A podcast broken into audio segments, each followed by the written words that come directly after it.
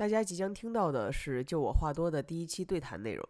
我邀请了自己的一个前同事 Bestie 聊一聊他离职后短暂的调酒师生涯。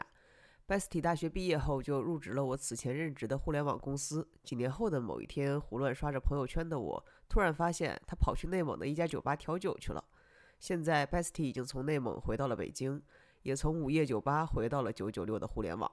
这一次在 Bestie 的家中，在两只斯芬克斯猫和一杯百富 Whisky 的陪伴下，我们聊了聊酒吧和夜店、喝酒与蹦迪，以及调酒师这个看起来神秘又酷炫的职业。最后，如果你刚好在呼和浩特或者有机会去呼和浩特的话，推荐你去 Bestie 曾经工作的这家酒吧坐一坐。酒吧的名字叫 Natata Factory，名字我写在了 Show Notes 里。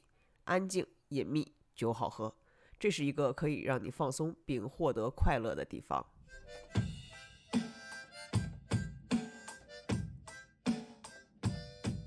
我在吧台里超能量，我就扎马步蹦，那老子就想这么蹦，你管我？对不起大家好，这里是依旧没有和毛书记连上麦的，就我话多，我是孟阳杨哥。哎，这一期不一样了，这一期我终于找到了一个人陪我一起来录这个播客，然后他是我之前的一个前同事。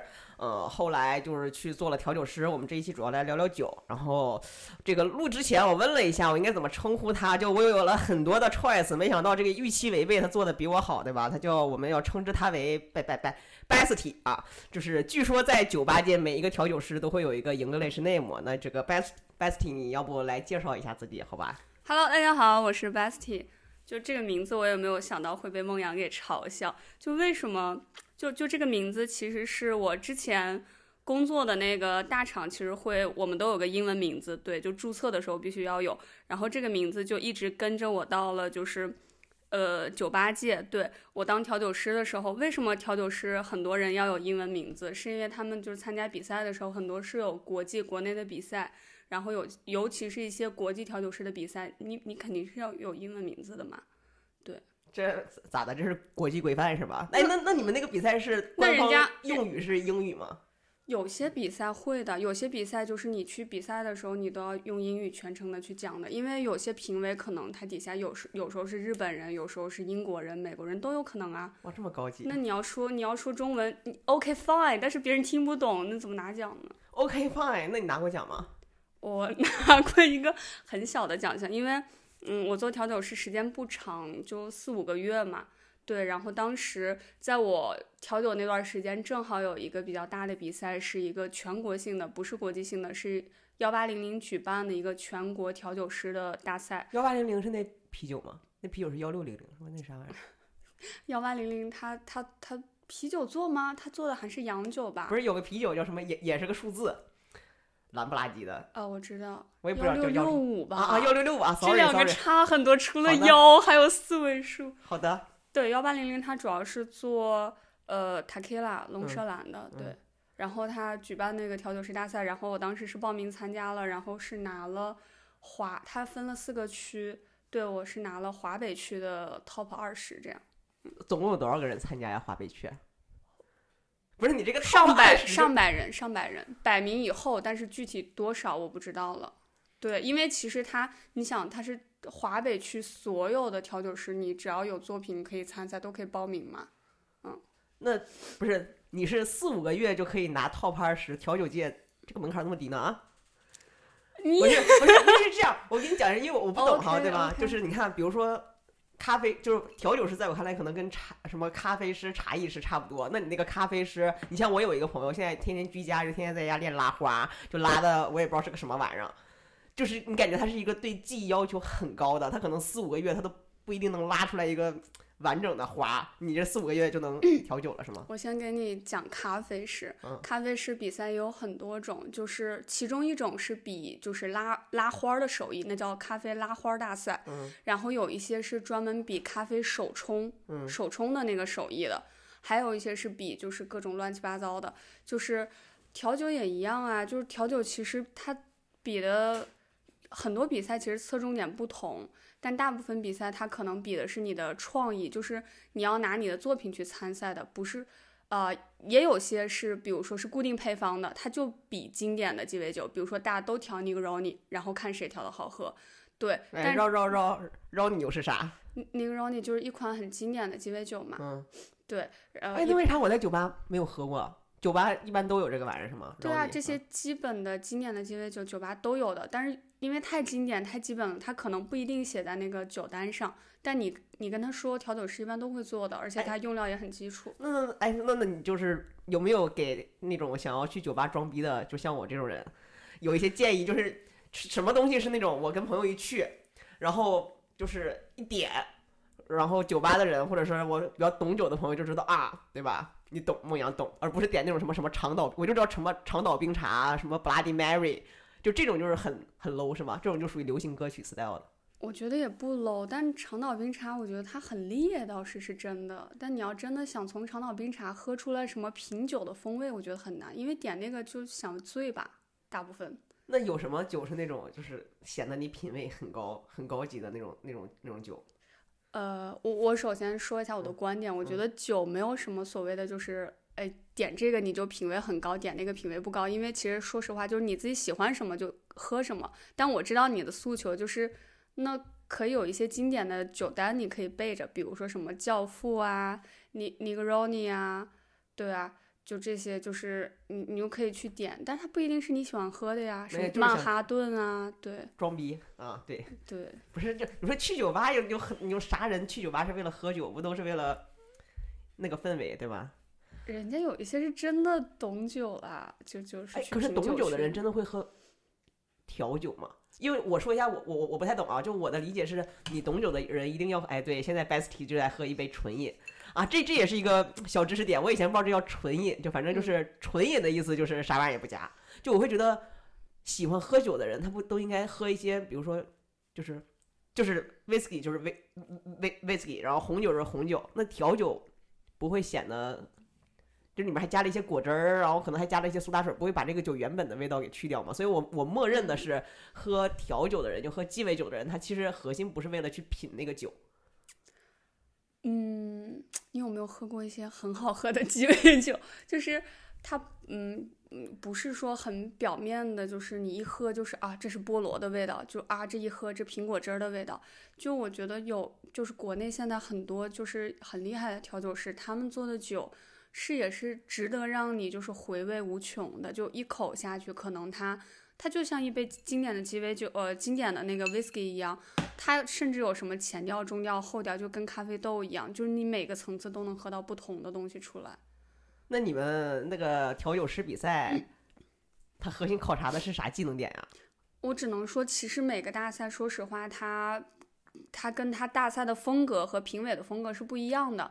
有些大赛，它其实你现场的，他看你就是调酒的那个手法、技艺是不是特别的，就是呃规范经典，他会很看重这些。嗯对，尤其尤其一些日式的一些比赛啊，嗯对日本人他们调酒就很规规矩矩嘛。嗯然后有些就是他可能呃很 focus 在你的风味上面，对，就是你这杯酒好不好喝。那你的那个比赛比的是啥玩意儿啊？我我觉得我的那个比赛最后从就是拿名次的人来说，他肯定每个每个比赛都是相对综合的，但是我觉得我的那个比赛它还蛮重视一些包装性的，然后以及就是概念性的这些创新的。然后当时我们的 top 三，我觉得都是他们酒的概念确实包装的很好，就会套一个非常宏大的概念那不就营。销吗？就是做 marketing 呗。呃，对，这个还蛮重要的。这这，比如说你指的包装指的是起名啊，还是要给他一个故事，还是说这里面对放的原讲故事，这就跟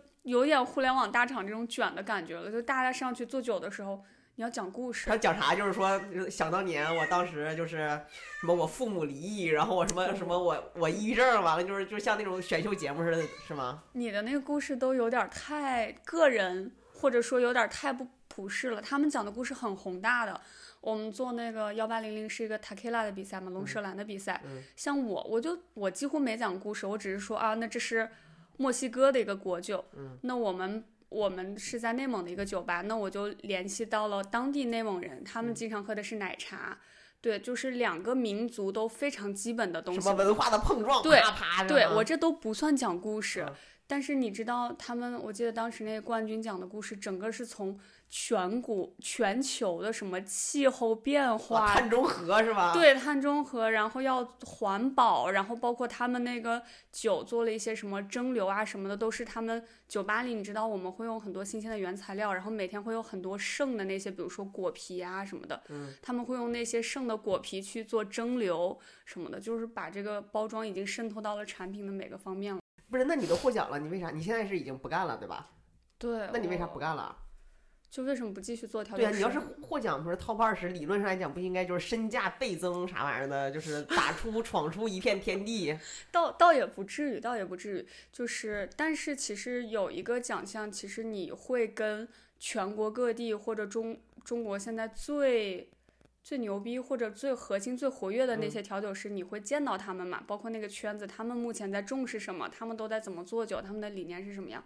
你会更接近他们。但是我拿的这个奖项，说实话，top 二十还是相对来说，比起像我师傅他们拿那些冠军、亚军那些，还是我自己知道是有差距的。哎，我想问他这个要是得了冠军，就你的收益是啥呀？就他那个奖金有多少钱啊？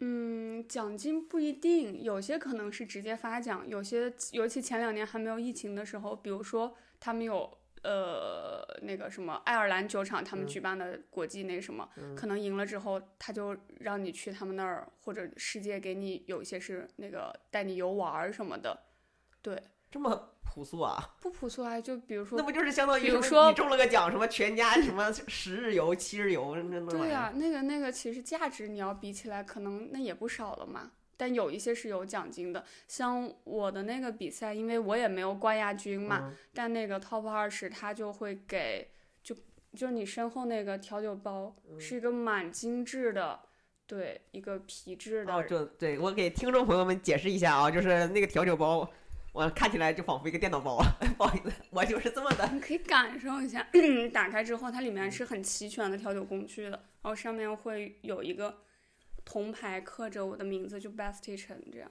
那如果就是你，比如说获了比较高名次比较好的，你回来之后会涨工资吗？因为我去我去学调酒，其实是我朋友的朋友嘛。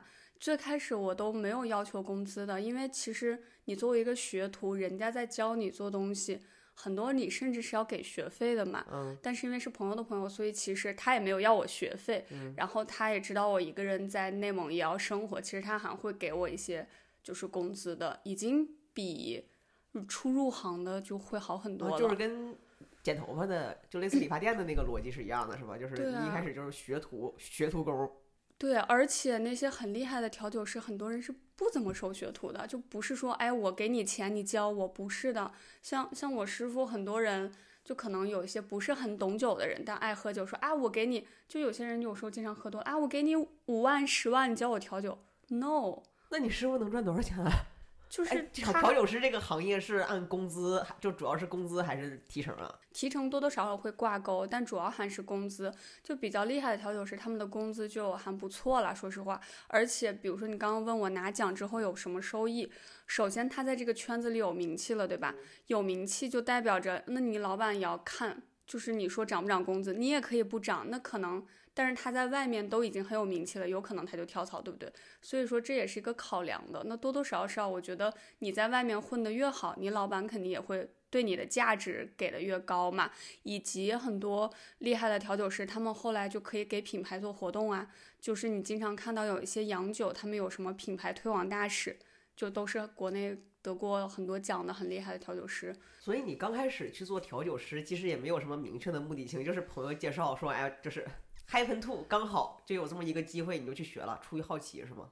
呃，不是，是我确实想要学调酒，但是去跟我朋呃跟我师傅学调酒是一个偶然，因为我当时我我很累嘛，为什么就是觉得之前的那份工作会有点疲惫？一个就是工作互联网的工作节奏确实是快，就比起实业来说，嗯而且你做新闻媒体，确实你要时刻保持一个比较紧张的状态嘛，对，有很多突发事件，所以我当时休息的时候，我不想再继续做这种。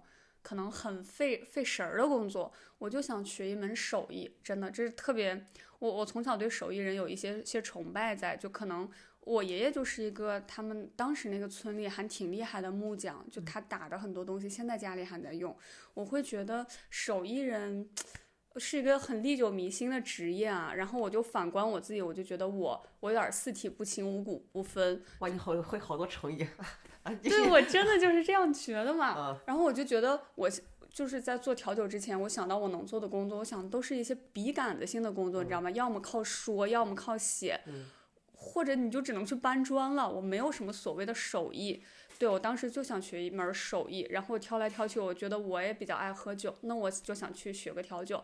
然后我当时找到我身边还比较懂调酒的，就是我我师傅嘛，他是我朋友的朋友，然后我就问他，我说我想在北京学调酒，你有没有推荐的调酒学校？对，他也给我推荐了，然后推荐完了，对，后来他说你要是真的想，比如说你想学这门手艺，你不如来跟我学。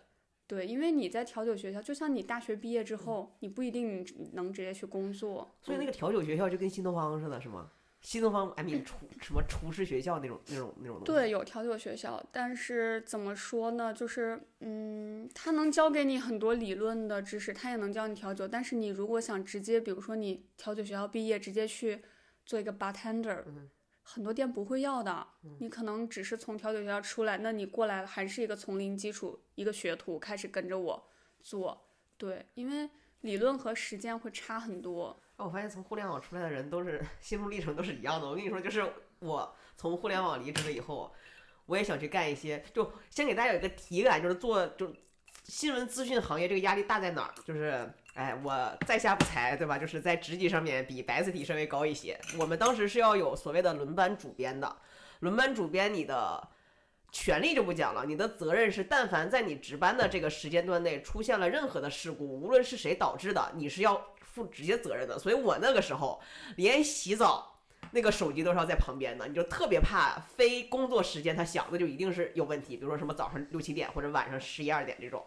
然后我当时从互联网离职的时候，我给自己定的几个 to do 想去干的一些活儿，就包括了开专车 和送外卖。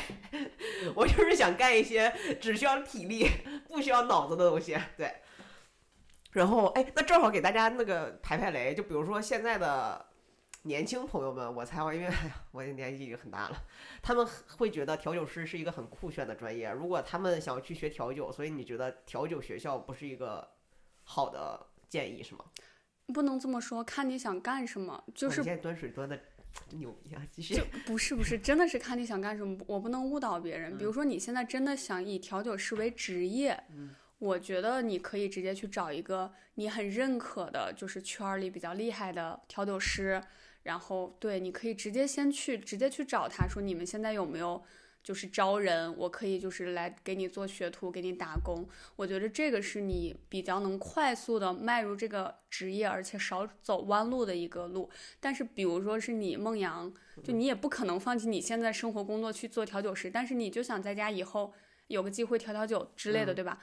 那对于你来说，去上个调酒学校，我觉得是一个还不错的选择。你也不用辞职，因为你要去真的要去打工，你肯定是没有办法兼职的嘛。你要一晚上一晚上，还是要挺认真的在那份工作里的。哎这个你学调酒，就是你学之前跟学之后，这个调酒这件事情在你脑海中的形象差别大吗？就是因为至少这我这从我一个外人看来，调酒核心的点就是你要知道放啥，然后先后顺序，然后你要会摇，就咔咔跟那个杂杂技似的，那个杯子搁那转，就是我对调酒的对你印象。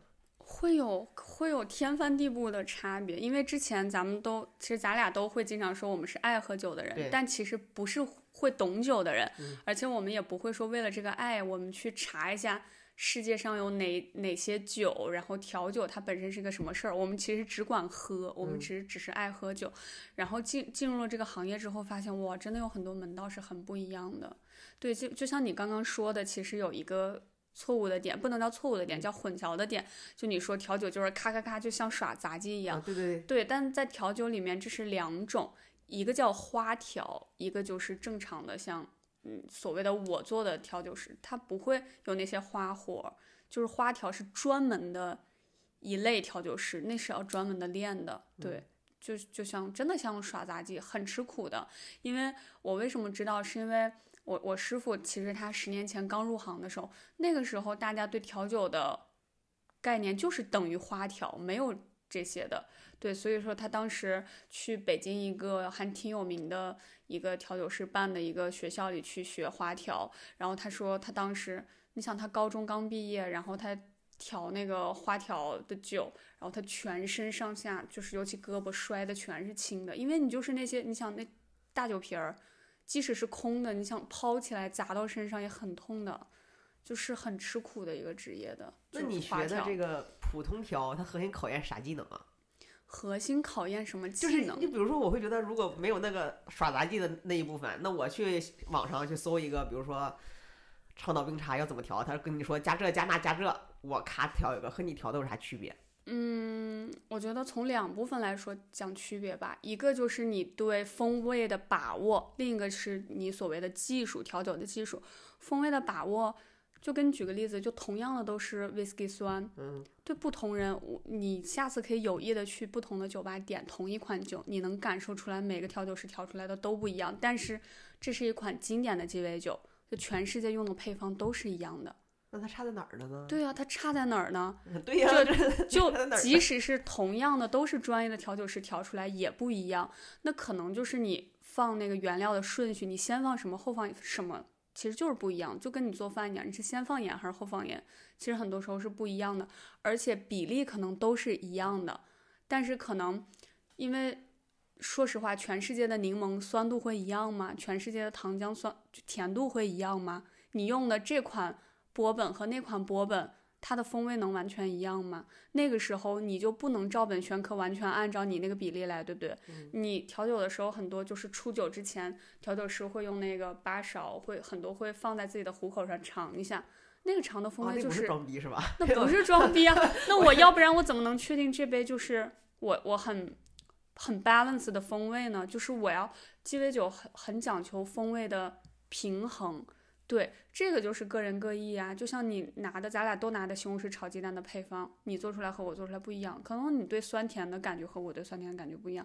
对，这是两个差别之一，是你对风味的把握。我觉得这个是还是蛮专业的。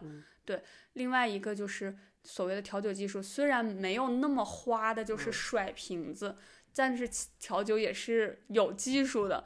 对，比如说像 whisky 酸，那它调的时候。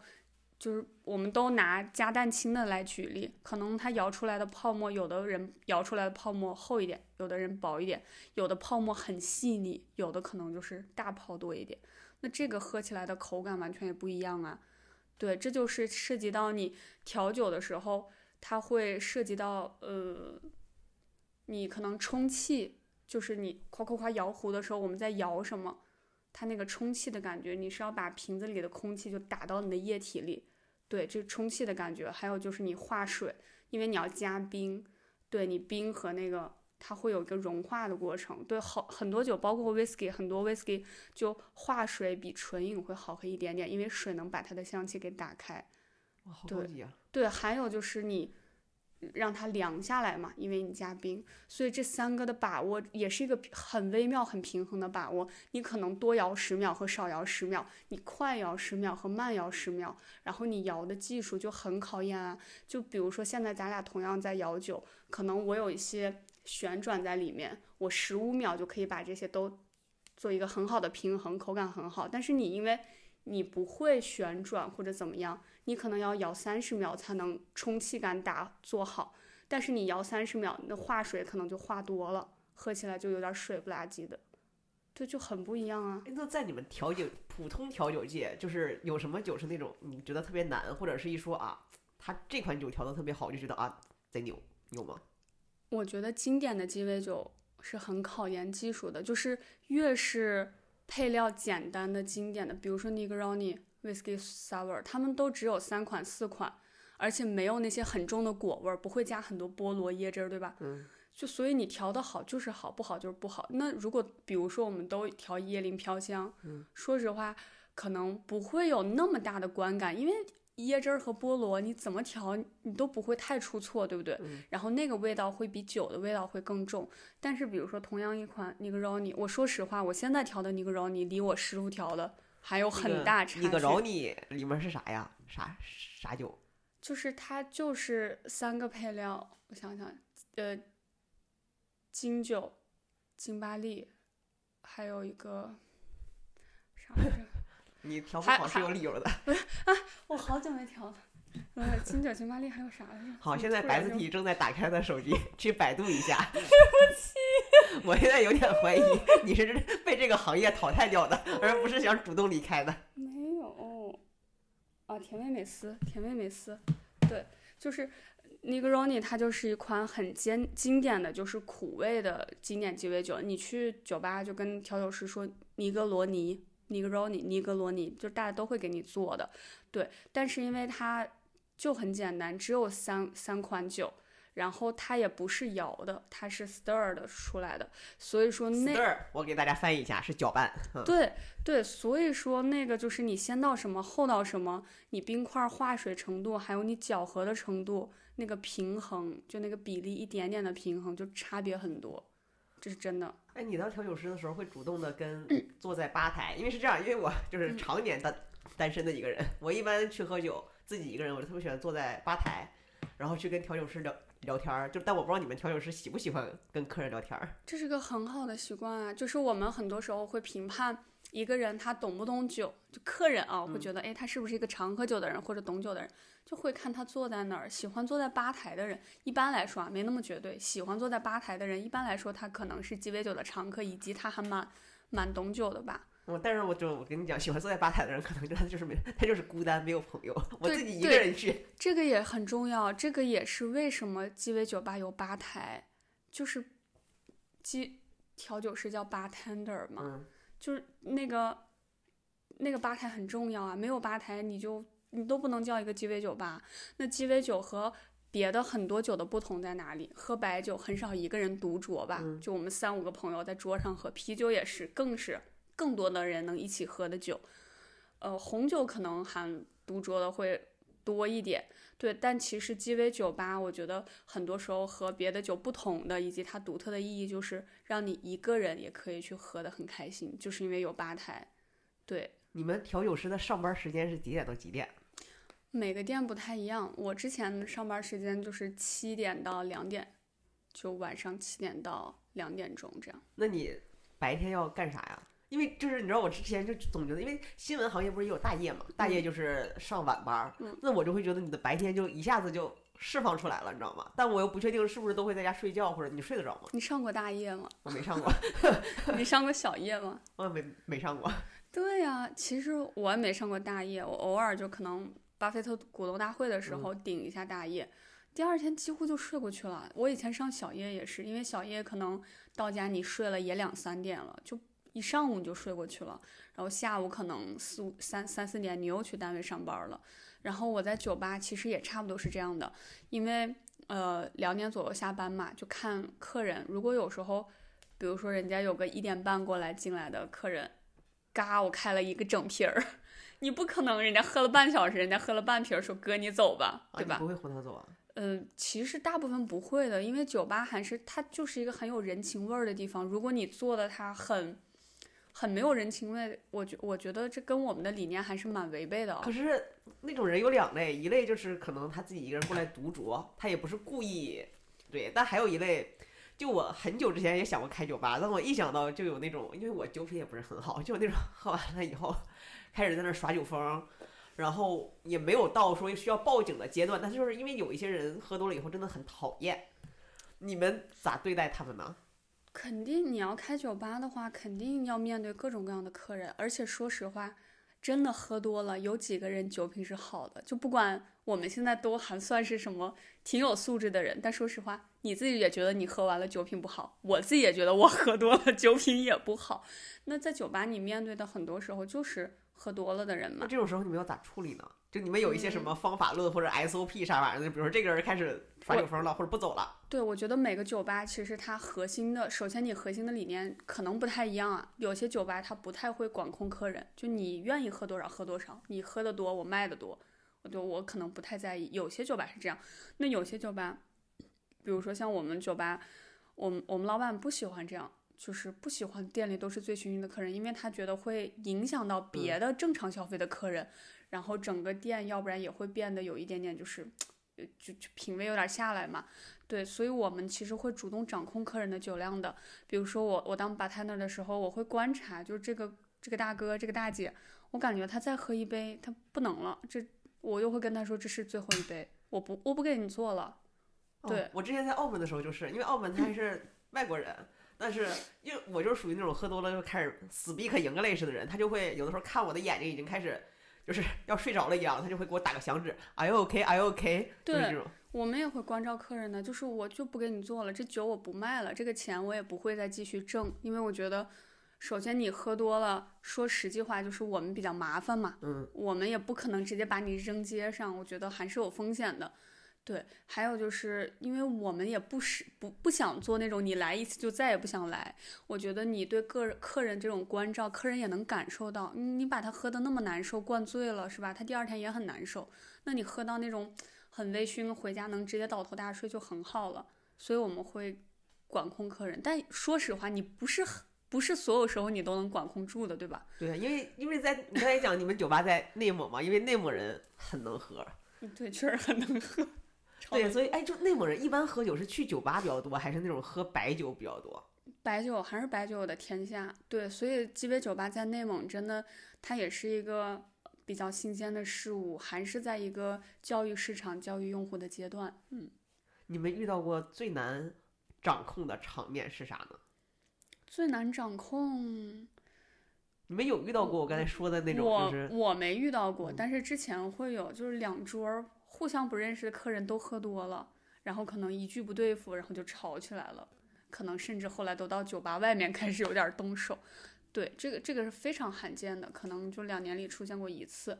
那我见过的也不能叫难掌控吧，但是确实，比如说像包间里，他们可能点了好几瓶酒，或者 punch 什么的点了很多，胖子又是啥玩意儿？嗯，就是非常大份的那种鸡尾酒，对。嗯然后，但是这个时候就可能不是我在控制的范围内了，因为人家点了整瓶儿，你不可能过去盖上盖儿说你 不能再喝了，对吧？嗯那可能喝完，他们有的就喝多了，有的可能就啊倒在沙发上啊，就是下楼也需要扶出去啊这种的。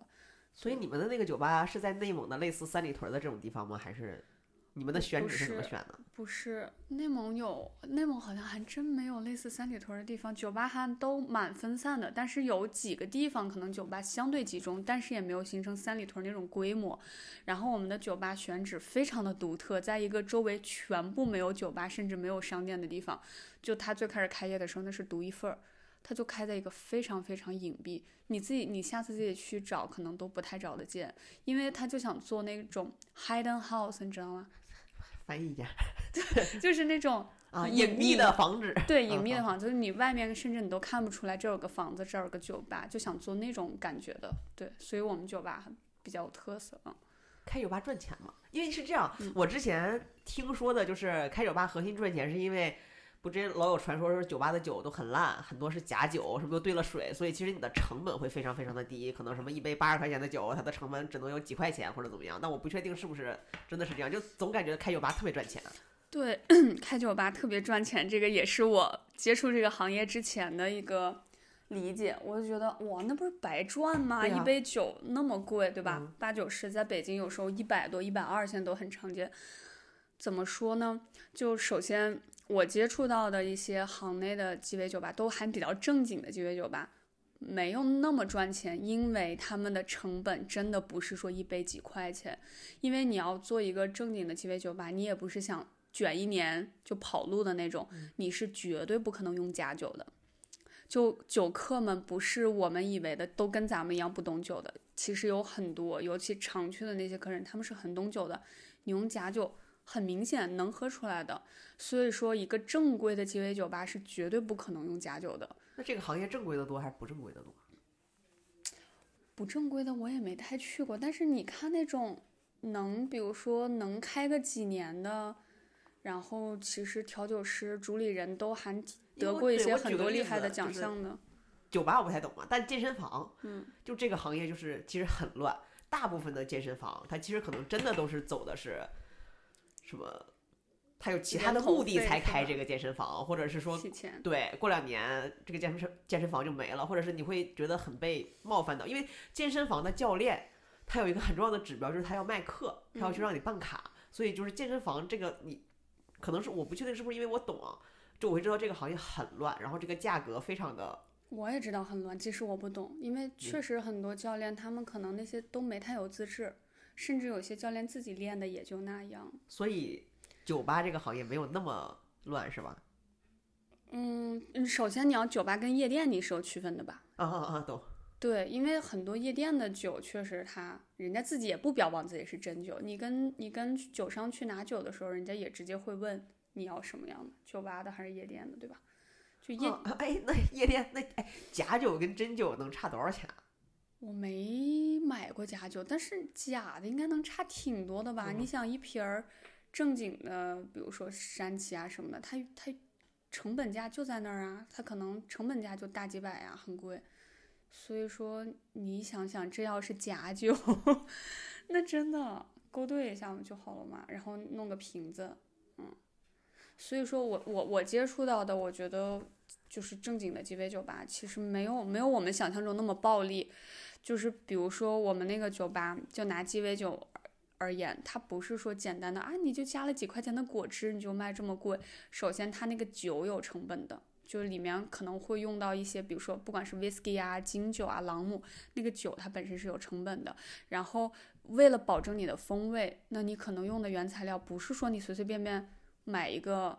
就普普通通的果汁什么的，可能很多都是我们要自己新鲜买过来，自己去做一些萃取啊，做一些什么，对，就是自己萃取是干啥呀？做一些就是做一些加工啊，就把那个风味给加工出来，有什么什么低温慢煮啊，一些什么蒸馏啊，啊这个咖啡就等等。好像啊。对啊，它其实如果你想做做的用心一点，其实这些成本都在的。嗯，就是你你用料，比如说你用抹茶粉，你用普通抹茶粉，还是你就是用很贵的日本的原装的宇治抹茶粉，它价格也差很多啊。但是呢，不懂酒的人可能觉得啊无所谓，但是我们酒吧有很多懂酒的人，他能喝出来的，他知道你的酒好，他愿意来这儿买单。你们酒吧有那种自研的，就是我经常去，我比较喜欢喝 heavy，就是喝酒酒酒感重一点的酒，然后时不时的有一些酒吧就会有那种什么，你喝一杯什么就就明天见什么 see you tomorrow 那种那种酒，你们会有那种酒吗？那种酒是就纯靠加的酒精多吗？？see you tomorrow 我们酒我们酒吧不做，就我我们的主理人就我师傅，他是一个很有自己原则的人，像这种。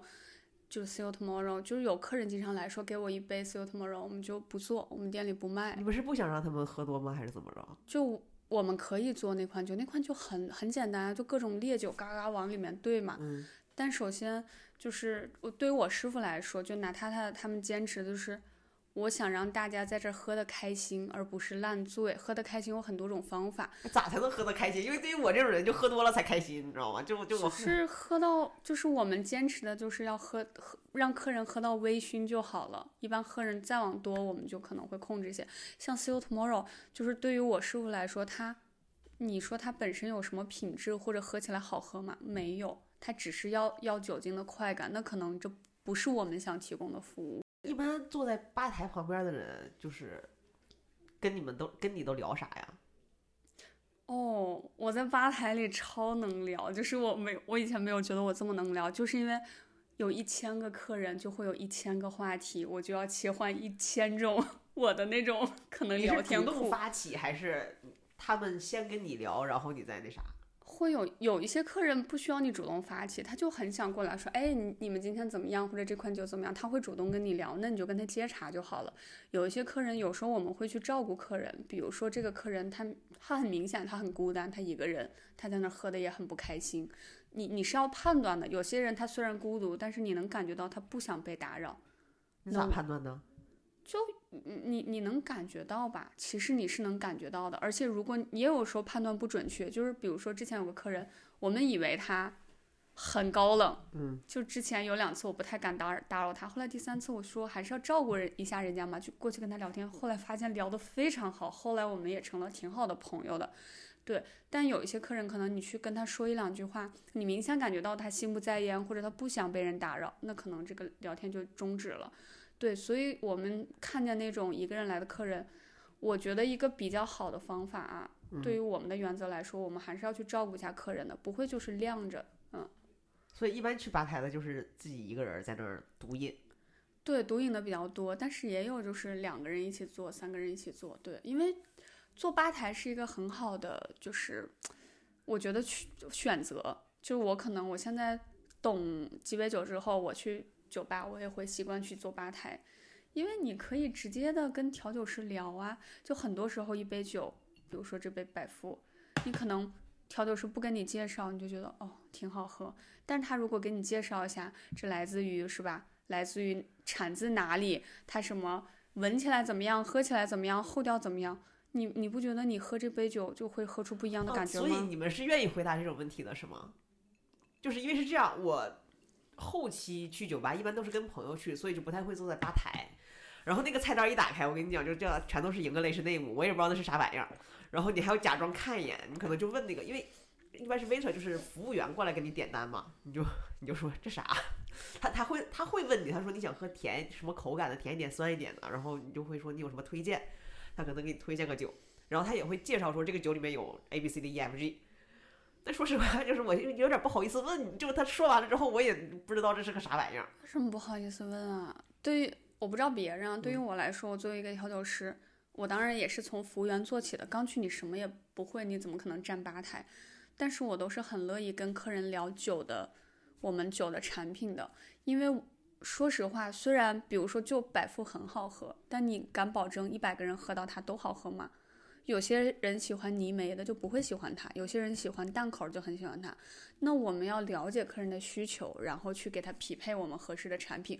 我们也希望客人喝到每一杯我们的产品都说哦很好喝，而不是说我这个产品做的很用心，但是给推到了一个不合适的客人，别人说怎么酒这么难喝，这不是我们想要的结果。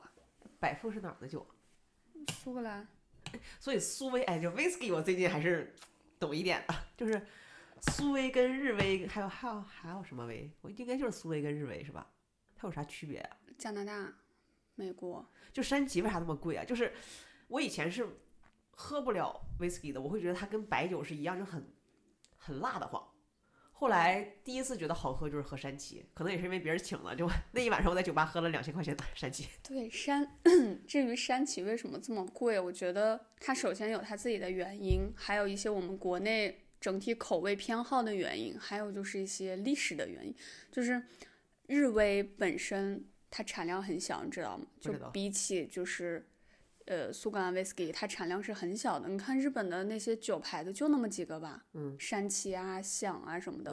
但是苏格兰威士忌你列也列不完，咱俩今天可以列一个 list 都聊不完，超多。为啥呢？是产地？哎，不是，哎，威士忌是咋做的呀？元起啊，蒸馏酒啊。不是，就是比如说葡萄酒是拿葡萄酿出来的嘛？对啊。白酒是拿什么玩意儿？小麦。大麦，这是大麦。啊，威士忌是大麦是吧？对啊，大麦蒸馏啊，麦芽蒸馏酒，就是英国那边他们就是发源地，他们有很多很多的酒厂。虽然他们英格兰、苏格兰它地方很小，但是它酒厂密度很高的。对你现在喝到的市面上的威士忌，可能百分之我这个数据我记不清楚了，八九十吧，可能都是那边的。那首先呢，日威它就是产量很小。你知道的酒厂就那么两三个，对，所以说本来就是物会以稀为贵嘛。而且日本的 whisky，说实话就是就像你喝到的感觉，它会比较整个就是偏淡口，清清淡淡的感觉，对吧？嗯，对，这也是可能很多就是我们中国人很喜欢它的原因。那所以山崎本身这款酒是 OK 的，是吗？它是 OK 的，但是它至于是。到底有没有 OK 到那个价格？我觉得可能很多，至少国内的，呃，就是懂酒的人或者调酒师，可能我觉得有些人是会打问号的吧。它是好喝，但是好喝到两千块钱一瓶吗？那 Whisky 有没有什么入门？就比如说我最之前喝红酒，然后喝红酒你会发，就你会发现酒的价格它的 range 就是它的价格范围特别广。然后我有一些。稍微懂一点红酒的人，他就说你日常就喝个那种六十块钱一瓶、九十块钱一瓶的红酒，差不多就可以了。就是之前我会默认说六十块钱一瓶的红酒，你现在饮料也还四五块钱一瓶，我会觉得它很劣质，就是它可能品质不好。其实六十块钱的酒和六百块钱的酒，我是喝不出来区别的。所以在威士忌，你是真的喝不出来吗？我是真的喝不出来啊，就两杯放在一起品鉴，你喝不出来。我能喝出来它的味道有区别，嗯，但是我喝不出来。哦，这是一款好酒，你懂吗？就是现在抖音上面不是有很多那种短视频，就是看着很什么勃艮第这那，咔咔给你搞一堆名词，然后它好喝，我也喝不出来。嗯，我只能喝出来它的味道不同，但是我不知道谁好谁坏。嗯，whisky 来说，因为我们酒吧的酒还都不错啦，就是没有那种特别便宜的 whisky。但是，嗯，我觉得我我的感觉啊，我不能说，我不能说两百块钱的 whisky 一定比八百的就是难喝，但只能说普遍来说，可能整个八百那个 range 里面的普遍来说会比两百的好喝一点。对，就是你的，就我之前还上了一个那个，就是有个 whisky 的那个什么，有个二级证书还是一级证书？对，有老师专门给我们讲了一下午要怎么就是品酒，各种酒，就好的酒可能从闻起来的味道，那个口感，啊我鼻是炎我闻不了。对，可能是你你是有些酒你不觉得，就像你喝呃牛牛栏山，我喝的我喝过很劣质的二锅头啊，就很辣嗓子，嗯，对吧？但是一些很好喝的威士忌它不会辣，它可能酒劲儿足，它会刺激，但是不会说辣嗓子。对，哎你你们鸡尾酒如果调的时候，就是鸡酒，就是它放放的酒超过一种，会导致第二天头疼吗？因为之前不是说你之所以宿醉头疼，是因为你把酒混着喝了吗？我不是我到现在也不知道这个原理是什么，但是但是鸡尾酒本身它就是各种酒的混合，比如说刚刚我们聊的那个 Negroni，它就是三种酒啊，就是金酒、就红梅美斯，还有那个金巴利。我 sorry 拿不上来，Sorry，我真的我真的你紧张。好好久好久好久没调了，对那个配方好久没做了。对，其实它就是各种酒的不同，就我们除了基酒啊，就四十度的什么什么伏特加、whisky，然后金酒、朗姆，还有白兰地这些，我们还会加很多利口酒，可能十几度、二十度，对，还有还有一些别的一些，对，其实它都是酒精的融合，所以说确实我觉得。酒混在一起容易醉，所以一杯鸡尾酒有时候你可能喝起来酸酸甜甜的，它酒精度数确实也没有那么高，但是因为它有酒的混合，它可能确实，我我会觉得确实对我来说会容易上头一点，嗯，你一般，但但上头和头疼是两回事儿啊。嗯哦，我主要是头疼，我就第二天会头疼。我说实话，我喝到的，如果都是真酒的话，而且我很少会说第二天喝到头很痛，除非喝太多啊。我就说同样的量，我喝到真酒和假酒是不一样的，假酒确实第二天很头痛。哎，有什么就是防喝喝多或者是好的解酒的方方方方法吗？我自己用的是，我之前会买那个解酒药，就韩国的那个，我觉得还蛮管用的。就酒前吃嗯吃一颗两颗，酒后吃，那个是真的。我之前就是喝大了，第二天吃两颗，是真的很能快速的缓解。嗯，还有就是，如果你真的醉得很严重，你去药店，药店可以买到那种就是解酒的药，是比我们网上买那种解酒糖那个效力会强很多的，很管用。药店还有卖解酒药的。有，你可以去问。嗯，有些他们就直接跟你说，这是这跟医院用的一样，你就你就买那个，那个是很强的。哎你们酒吧就是，就我不知道内蒙的酒吧文化是是啥样，主要是我在北京去过的酒吧就分两类，一类就是就是胡同里面的那种一堆文艺青年去的，另外一类就是 大厂附近，往西格玛附近就有一个有有一个酒吧，就不叫它就不说它什么名字了，但是就全都是互联网人去，你就就我去我看到的客人都一个画像，你知道吧？就是大家在那儿聊天就没了。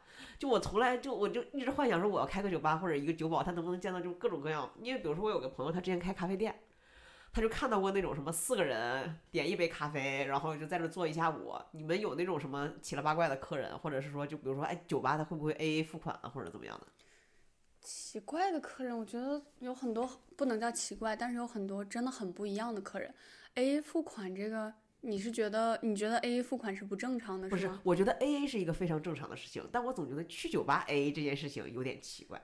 呃，如果只是没有那么熟，大家约一下，我觉得 A A 是能理解。但是确实见过一些很奇葩的人，就是喝酒的时候，你感觉到他们就是跟亲兄弟一样，喝完就是没有人结账，确实是有这们还遇到过逃单的呀？不是说最后真的逃单，就是很推让，就是真的那个时候你能明显的看到谁是你的，就是作为旁观者，你特别清楚的能看到谁是你的真朋友，谁是你的狐朋狗友，特别明显，真的不是他们怎么推的？因为很尴尬。就是就不接。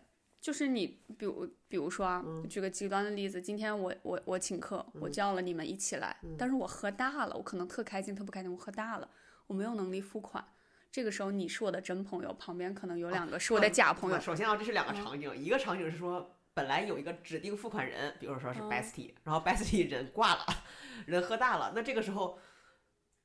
可能我也需要考虑一下，就是因为我付完款了以后，我第二天万一你不主动的来说，哎呀，这个孟阳你帮我付的，就是我会担心我没有办法开口跟你要回来这笔钱。第二个场景是说，大家就一起去喝酒，就咱俩一起去喝酒，然后都喝的挺正常的，就快要走了之后就沉默，这也没有人来说，哎，买单，就是也会有啊，也会有，肯定什么什么样的人都会有的。哎，那你说的前者，就比如说请客的那个人喝大了。其实也不是说，就是说人家说我今天要请客，可能就是，就是反正我觉得还蛮明显的。结账的时候你能很清楚的看到，那就是不是真朋友的人在干啥呢？就装听不见，然后也 不理你。那那个真朋友的人呢？他就把钱付了。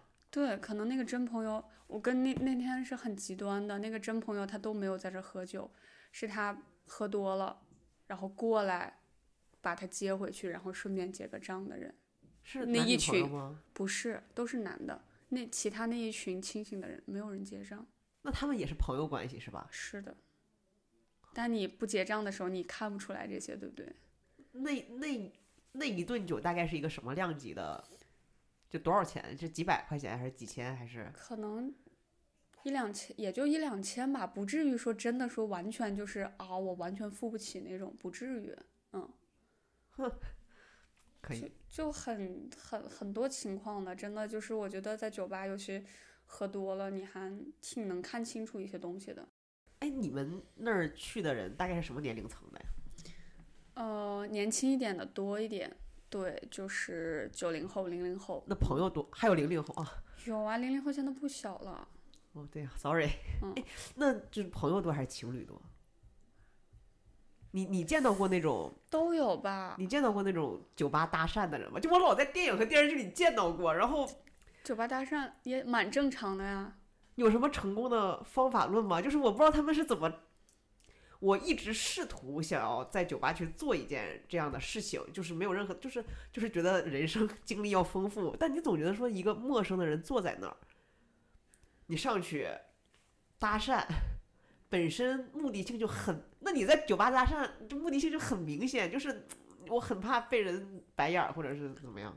呃，会不会被人白眼儿？我觉得吧，首先你你你要搭讪的是独自一个人来酒吧的人，我觉得应该还好吧。如果他是一个人来酒吧喝酒，那他跟你一样，他心态也是相对来说比较 open 的吧。他如果是一个很传统的人，很不 open 的人，他不会一个人来鸡尾酒吧喝酒吧？那你有什么建议吗？对于想要搭讪的人来讲，我跟你讲，我在酒吧没有搭过讪，我在酒吧只给别人买过单。对你都买单，为什么不搭讪呢？我喝多了，我第二天一看，我的信用卡账单两千多，就是特帅的那种，就是就是我们先喝完，我走了，我们我们先走，那桌还没走，我就。特特特，我而且我是默默的就跟服买单的时候，我就跟服务员说隔壁那桌买了，对，是一桌哦，还不是一个人啊，是一桌人啊。然后走说啊，你们那个我买过了，啪我就走了，可可帅了。第二天我就后悔，就没有任何收益，花两千多块钱。喝多了嘛，我我们酒吧也会经常有这样的，就是帮就是聊得开心了，然后就替别人买单。但是我我见到那种不能叫搭讪，就是在酒吧然后开始聊天的。其实同性比较多，就男生和男生聊得很开心，女生和女生聊。男生跟男生，就遇见兄弟了，你知道吗？哇塞，我前三十年没遇见过，这是我兄弟。不，首先他俩都是直男，是吧？那我很难想象这，因为女生跟女生我还比较好理解，就两个孤单的女生，她跟男生聊天，她会觉得有点危险，所以她找一个女孩子聊天。那俩大老爷们儿，就是他的 trigger，就是他的触发点是啥呢？就是首先。我后来发现了，一个人来酒吧喝酒的人人没有几个真的是完全不想被打扰的，其实他们都还是蛮啊愿意、对，不然就在家。喝了嘛。对他还是蛮愿意你去跟他聊天的，所以这个时候如果有人，哎，能跟他聊到一起，其实如果是一个不讨厌的人，前提是不讨厌的人，其实都还蛮开心的。那开场白是啥呀？开场白，很举个例子啊，嗯，前段时间不能前段时间，之前有一个大哥，他从外地过来的，广东那边出差过来的，然后他就坐在吧台，我在跟他聊，然后那桌客人可能在底下，就是那个卡座，他们聊，就聊到就是什么，就是内蒙有哪些草原可以去啊之类的，哎，他们就搭上了。他在跟我聊说内蒙哪些草原可以去，然后那卡座那边都是当地人嘛，他说哎呀别去那个草原，去那个草原，就隔空的就开始聊。后来他就坐过去聊，聊得很开心，内蒙人也蛮局气的，真的。然后走的时候，那边那几个大哥说，哎，他让我结了，就全结了。然后后来他们隔了两天，然后他们第二天自己又去约着上了草原，还是吃了羊肉之类的。然后他们又来我们巴黎，然后这次是这个人请他们喝，就还遇见挺多这样的人的。嗯，我觉得，所以你说的搭讪技巧，正经的我见到就是男女搭讪成功的，有搭讪成为朋友的，说直接搭讪成情侣的，我还没有太直接见到。嗯，我我觉得大家一个人去 bar 的还都是蛮 open 的。你其实你上去聊天，难免会被别人打上你有目的的标签，这是不可避免的。嗯，但是你的目的性，我觉得不要做的那么强，说那我今天就是想睡你吗？不至于吧，啊对吧？？对，那我只是想交个朋友，那我就是蛮欣赏你的，我觉得这可以很坦诚的就讲出来，大家也是可以接受的呀。对啊，就哎可以交个朋友吧，我觉得你你真诚一点，我觉得是 OK 的。哎，内蒙人在酒吧大概是一个什么量？因为我就是因为我是东北人，我在离开东北之前，我一直以为东北的酒量就是 top，、现在东北就是嗯，就是东北也很 top 呀，不不不没必要这么谦虚不吧？不不，就是中西部的人，嗯，就是像新疆、安徽、内蒙，我觉得他们的能力是绝对的第一梯队。东北人的胆识，就是东北人，但是劝酒文化我觉得很不好，但东北人真的就是很豪爽。就是我在东北就是属于我能不能喝？但我一定要跟你喝。对，就什么那种，就我先自干三杯，所以就是这种勇气会让我觉得他跟能力是等值的。直到我走出了东北，我走出了东北以后，就是发现，因为东北人他就是能，他能够喝很多的酒，但是他的酒量很差，就是他很快他就多了。所以为什么我会有这么多的醉酒经历？但是我跟什么内蒙、安徽，新疆，我没有见他们喝多过。所以我不太确定内你的酒蒙人大概量可能真的还没有陪他们到多的那个。内蒙人酒量是真的很好，我之前也，嗯，我有很多内蒙朋友，但说实话没有像这么沉浸式的在内蒙生活半年。就我们酒吧是真的不夸张，很多客人是可以过来一晚上喝一整瓶 whisky，然后站着出去回家的，自己回家的，一整瓶哦，七百毫升的四十度、四十度以上的 whisky 这样的整瓶儿，嗯，或者整瓶朗姆、整瓶金都都有人，而且不是一个两个人。他们就是那一天就是这是属于他们日常的正常的摄入量是吗？嗯，也不能叫正常。其实喝到那那么多，你说完全不上头不晕是不可能的。但是他们就是你可以，他们天天花板，很多人天花板就是很高，就而且内蒙人喝白酒很多。我在内蒙吃过的，但凡是朋友聚餐的那种饭局，桌上没有没有酒的，你们这个年龄段的人，是咱们这个年龄段的人。就这样三十左右的人没有桌上没有酒的，这也是我很惊讶的。就因为咱们在北京经常聚餐，也是朋友们聚餐，我们不会说桌上如果我有酒们，酒局，它就是酒局就是定义为一个很，social 的局，再不就是今天就是要不醉不归，庆祝一些什么事情。或者我们会把酒和饭分开，对吧？对就咱们俩吃完饭，咱们俩去一个酒吧。对。但是在内蒙吃饭就等于喝酒，嗯，中午晚上吃饭就等于你们喝。中午也喝？如果是个周末中午啊，这下午大家都不上班，那中午吃饭就是只要是吃饭，嗯圆桌饭，就桌上一定有酒的。哎，我特别好奇，内蒙的酒吧大家都聊些啥？因为我基本上去过的酒吧都是属于什么北上广深这种地方，嗯，尤其我在酒北京去的比较多嘛，你就会觉得，因为北京首先它是也不叫移民城市吧，但是它有很多外地人，然后北京又有很多很明显的聚集地，比如说三里屯儿、什么后海，就不同的地方是有明显的特征，但整体就是大家聊的，就是这是一个很就很都市的地方。你你你你在对你在海淀，大家都可能都聊工作，然后你可能去三三三里屯儿，你就会觉得说你一定要打扮的就很我 fashion。对，很 fashion。我这么一个不修边幅的人，我去三里屯，无论干啥，我都会从头到脚打扮好。我今天来你家，我都没洗澡。嗯，对，就是我们家我喷不止这是我喷了？香水儿，好吧，我喷了香水儿。所以就是，就我很好奇，内蒙这种也不叫二线城市吧，但它不是那种奋斗逼，对，对，还挺不一样的，说实话。呃，之前我在酒，因为在北京没有当过 bartender 嘛，嗯你聊的也是就是你周围的人聊的，顶多和陌生人也会有聊天，但是大家可能聊的甚至有些抓嘛，但是可能聊那个奋斗的生活的苦逼，对吧？啊对对对，然后孤独感，嗯对吧？对，然后情感嗯等等。对对对对对，对，我在北京有个很奇遇的地方，有次在三里屯有个酒吧旁边有个有个大哥，嗯自己一个人过来喝酒，都在吧台，过来突然就跟跟我们聊，然后就开始哭，他他是他是个 gay，、然后嗯他睡了他最好的男性朋友，嗯，然后他就觉得很难受，他男性朋友好像还有家室这样的，对，就聊这些很 drama 的事，哇，这很好听。对然后不是，那他那个朋友肯定就是我我也不知道对，因嗯为他喝的也很多了，所以断断续续。但在内蒙，大部分就我在吧台里听到客人聊的，其实聊工作和奋斗压力的相对来说还真的少一些，可能真的是，可能最主要的情感会多一些。嗯，因为确实内蒙是一个我觉得，就呼市它是一个生活压力没那么大，还蛮舒服的城市，以及我觉得。我不知道去三里屯喝酒的平均的酒客的背景是什么，可能比较杂，什么样的都有，可能有是不是也有些身价过亿的，也有像一些中产，还有一些就是小奋斗逼，对。然后，但是在我们酒吧，我觉得可以经常去内蒙鸡尾酒吧喝酒的人，其实他已经是中中中高层吧，就在那个社会生活的那个舒服程度。对，其实所以说他们。你说工作压力，我觉得没有那么大。就其实大部分人可能在这个城市是就是自己的城市，然后有房有车，有一个还不错的工作，可能所以说聊的可能真的就是我觉得情感会多一些。哎，那内蒙有夜生活吗？就是夜生活丰富吗？嗯，我不知道这个丰富怎么对比，我觉得要整个跟北整个北方的夜生活比南方，我觉得都不算丰富吧。你说嗯北京丰富吗？也不丰富。对，我觉得内蒙跟北京差不太多，但是比北京应该还要弱一些。但内蒙也就是他们一般也是喝完酒，然后会去蹦迪啊、夜店啊，还有一些通宵的一些啤酒吧啊什么的。内蒙的夜店是真的很嗨，很好玩，比北京的好玩多啊，了，是吗？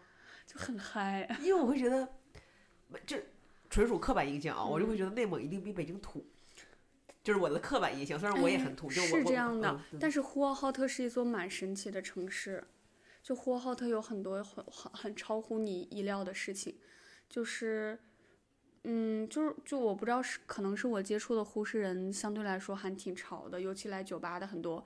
就九五后、零零后，他们真的是可能是那个城市最潮的一部分人了，就还你怎么。你为什么会觉得呼和浩特的那个夜店比北京的要嗨？就是我上次去呼市蹦迪，我发了个朋友圈，所有人都在评论说惊呆了，说全国没有见过，他们跳国风，你知道吗？跳中国风，然后但是露的是大长腿，然后又美，然后又 sexy，就大家都惊呆了，说夜店还能这么玩儿，哦，啊，我是一个没有办法去夜店的人，为什么？我会害羞。就就我 是对是就是你是对没有喝多吧？对是要就是干蹦当然。因为所有人对我的印象都是我是一个很放得开的人，无论是言语上还是行为上，确实是。但是我会觉得，在夜店很认真的跳舞这件事情，就会让我觉得，我不知道为什么我没有办法在夜店跳，就我没我只去过一次夜店，然后我在疯狂的灌酒，就是我要需要自己快速的进入到我已经不记得我是谁了的一个这这状态。很正常。首先，我觉得你那个定义就有问题。什么在什么叫在夜店认真的跳舞？谁要在夜店认真的哦跳舞、我说的认真的跳舞不是那种你会很多什么 breaking、popping 那种动作，而是我看过很多视频，我也看过我朋友去夜店，就是嗯他们跳的很投入，就是尽情的扭动对啊，啊，我做不到，就是你上头了也做不到吗？啊，我上头了可以，对啊，所以就是要上，一定要上头啊！谁要在那儿干蹦啊？但是那需要就就你我是一个金牛座，你 ROI 就很不值，你前面有很长一段时间，而且夜店的酒又很难喝。所以你要在酒吧喝一轮再去啊。你这个方法论的问题，谁要在夜店？那你们去到夜店就直接去舞池是吗？我跟你说，我是我在内蒙的时候蹦了我这辈子百分之九十九的迪，我在北京也不蹦迪的很少。然后在内蒙蹦迪，我们一定要在酒吧里喝完再去。就有一次，我们就几个姐妹们一起去了。没喝，真的是失误。然后去，我们还开了个卡，然后卡还带了三瓶酒。我们四个女生喝了三瓶酒，没有感觉。不是说我们酒量有多好，那个酒是真的，不可能是真酒。因为我当时也是开的卡，哇，北京开卡真的很贵。我们当时十几个人，嗯，那肯定很贵，上万了吧？关键是十几个人开卡，我们是 A A，一个人还 A 了五百块钱。对啊，北京就很贵啊，北京就很贵。但是你去。就比如说你去酒吧，我是知道整个的流程的。我去酒吧入落座，然后菜单拿来看一看，然后就点一些酒就结束。你去夜店，你首先去夜店，大部分是不用去开卡的，是吧？看你要是想有座位，就人多的时候就开卡是比较舒服的嘛。那你要一两个人，我有很多朋友去北京的夜店，他们从来不开卡，因为他们就是进去蹦蹦完出，那不用不用开卡。我想起来，因为我啊，我是总共去过两次，第二次是开卡的那一次，第一次是我某一年生日，我都。快三十了吧，都已经二十五往后。我有一个朋友就说：“那我就说我从来没有去过夜店。”他说：“那你生日，我今天就带你感受感受一下。”他是一个，就他也上了年纪，他比我还大一岁，但他是那种 也没有多大，他是那种就是高中就是那种夜店女王。嗯，那应该很嗨啊，跟他。问题的关键点就来了，他是因为他是夜店女王，就是他有他的范儿在，就是他知道我会给他丢人，所以他前首先他。我们俩出发都已经快十二点了，然后他在家化了一个非常完整的妆，嗯，开着他的宝马轿跑，嗯，带我去的是 Mix，应该是，嗯，就是那种老一代的酒吧，呃，老老一代的夜店。然后他有非常明确的告诉我说，你跟着我走，你不要问，因为好像 Mix 还不止一个门儿。他说就懂的人都是什么从某一个门进，anyway，他就是就会让我觉得这件事情非常的有仪式感且正规，然后就一定要就啊，我就是，啊，让你很不放松。整个那个基调就我就我首首先我当时就特别怕丢人，就有一个这样的心理阴影。然后我进去了以后呢，我也不知道是是我的问题还是怎么着。我进去了以后，首先那次没有卡座，我不知道我要干啥，我就只能买杯酒。然后你没有卡座，你也没什么地方可以坐。对。那你唯一的选择就是进舞池。然后我就在旁边看，首先 mix 人巨多。然后我印象深刻的就是当时有一个老外，还有点发福，有点谢顶。就长得一般，也不是说阿格里一个男的老外，他旁边围了一圈，至少有五个女的，然后就对着他就是 S 型舞动。我找不到一个标的物，就是我 我我没有一个明确的标的物，说哎，我可以像他一样。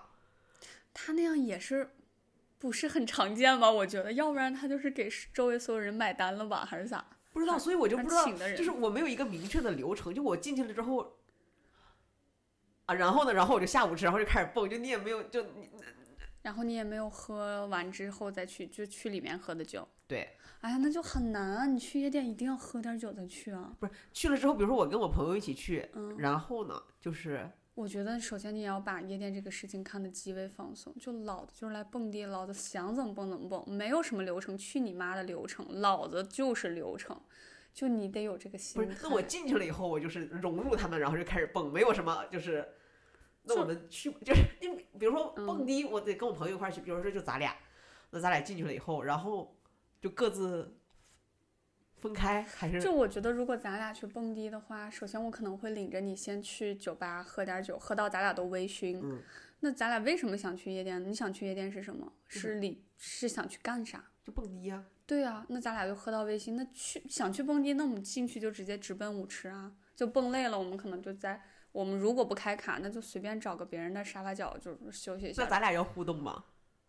我想互动就互动，不想互动就随意啊！我是我是这样觉得的，就我不会有有说，哎，咱俩去蹦迪，咱俩一定要对着我，我没有这样的。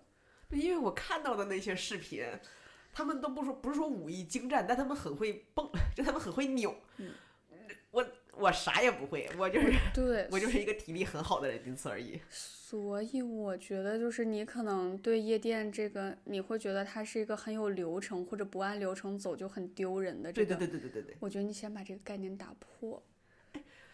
就是就是一个找快乐的地儿，无所谓啊，你们爱怎么蹦是你们怎么蹦的事，我就扎马步蹦，那老子就想这么蹦，你管我？嗯。哎，所以夜店我觉得是不是也有调酒师？有，但是我还没有，我还真的没有在夜店喝过调酒。对，但是夜店的酒怎么说呢？夜店的酒肯定不会是像你像我在家喝。一杯百富现在有点上头，不会的，因为人家挣的就是这个酒水钱。就我跟你说的，上次我们四个人喝了三瓶酒，没多，那酒不可能是真酒的，他就是让你消费嘛。我们你们一般在哪买酒啊？就有没有什么普通人也可以？就是比如说，我觉得现在买酒不像买其他东西，我没有一个明确的渠道，是吗？渠道就是可以百分之百的相信。就比如我就可以我在京东，就是京东它有官方店嘛，好像京东上没没有什么官方酒的店。呃，如果他们圈内人买酒，像我师傅他们买酒，他们一定是要从，不管是他给店里买酒，还是他自己消费买酒，他是一定会从酒商拿的，因为酒商是可以百分之百的保证你的渠道的。但说实话，我们普通人买酒不可能买一瓶两瓶去找酒商。像我现在买酒，我可能就会在京东的，也有一些有一些京东超市，或者有一些京东的免税店，还有一些有些酒是在京东有一些直营的，这些是可以，我觉得是可以保证的。但是说实话，就好多酒商或者他们圈内人也知道，他们说即使是京东啊、淘宝这些，他没有办法给你保证。有有啥辨别真假的方式吗？那我还真的不知道，现在有一些所谓的就给你付那个什么查二维码什么的，可以去试一下。但是说实话，我觉得普通人买酒，你能在京东，比如说找到京东超市、京东免税店这些旗舰店，我觉得相对来说可以了。嗯，哎，普通人如果想在家小酌，嗯，就你应该是你核心是只懂 whisky 还是 whisky 红酒、啤酒，你都略知一二。啤酒和红酒还真的，它没有。不会懂，我不会很懂。哎，那 whisky 有没有什么基本款推荐？基本款推荐，嗯，百富就是一个很入门很好的酒。一瓶多少钱？百富十二年，我觉得你可能十二年就最开始就够喝了吧？十二年可能，我不知道现在京东价格可能七八百。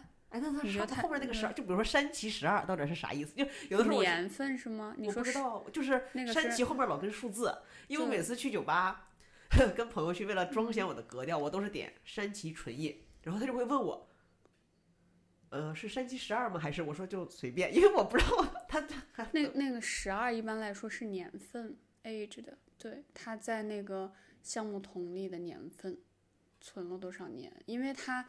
存的时间越久，它也不是说越久越好，只不过你存的年份不同，它的风味是不一样的。比如说十二年和十八年，可能十八年那个口感强，它又多了六年，它可能就是整个口感会更厚重一些。对，那有没有什么自己在家就可以调的一些酒？有很多呀，其实就是那些很很多经典的酒，比如刚刚我们说 Negroni Whisky Sour，他们。其实他们配方原料都很简单，而且他们都没有什么所谓的新鲜原料。就 Negroni，我觉得我都没有听过。Whisky 酸，我是因为应该是周杰伦那个歌我才知道，我不太确定。对，Whisky 酸它是啥啥啥？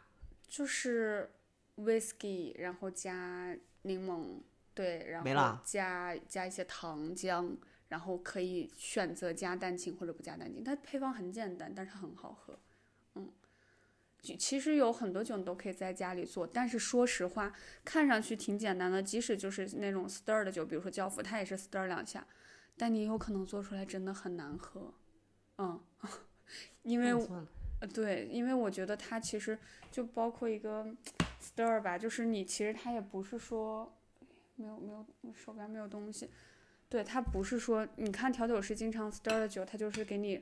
就是倒完之后搅吧搅吧，但是它也不是随便搅的。如果你下次你可以关注他们的，他那个八勺它是有一定的规律，是勺柄永远在就勺子的屁股。对，可以这么理解。对，其实很多时候你会觉得，哎，它是不是故作仪式感什么的？其实不是的。就你可能这样的话，我觉得可能整体你去控制它的那个速度啊、化水啊什么的，你是比较有规范啊，的。它就跟，因为我前两天在研究那个手冲咖啡，嗯就类似，就是嗯我看了半天手冲咖啡跟咖啡有啥区别，我也没有看出来有啥区别，反正它就是拿一个壶冲。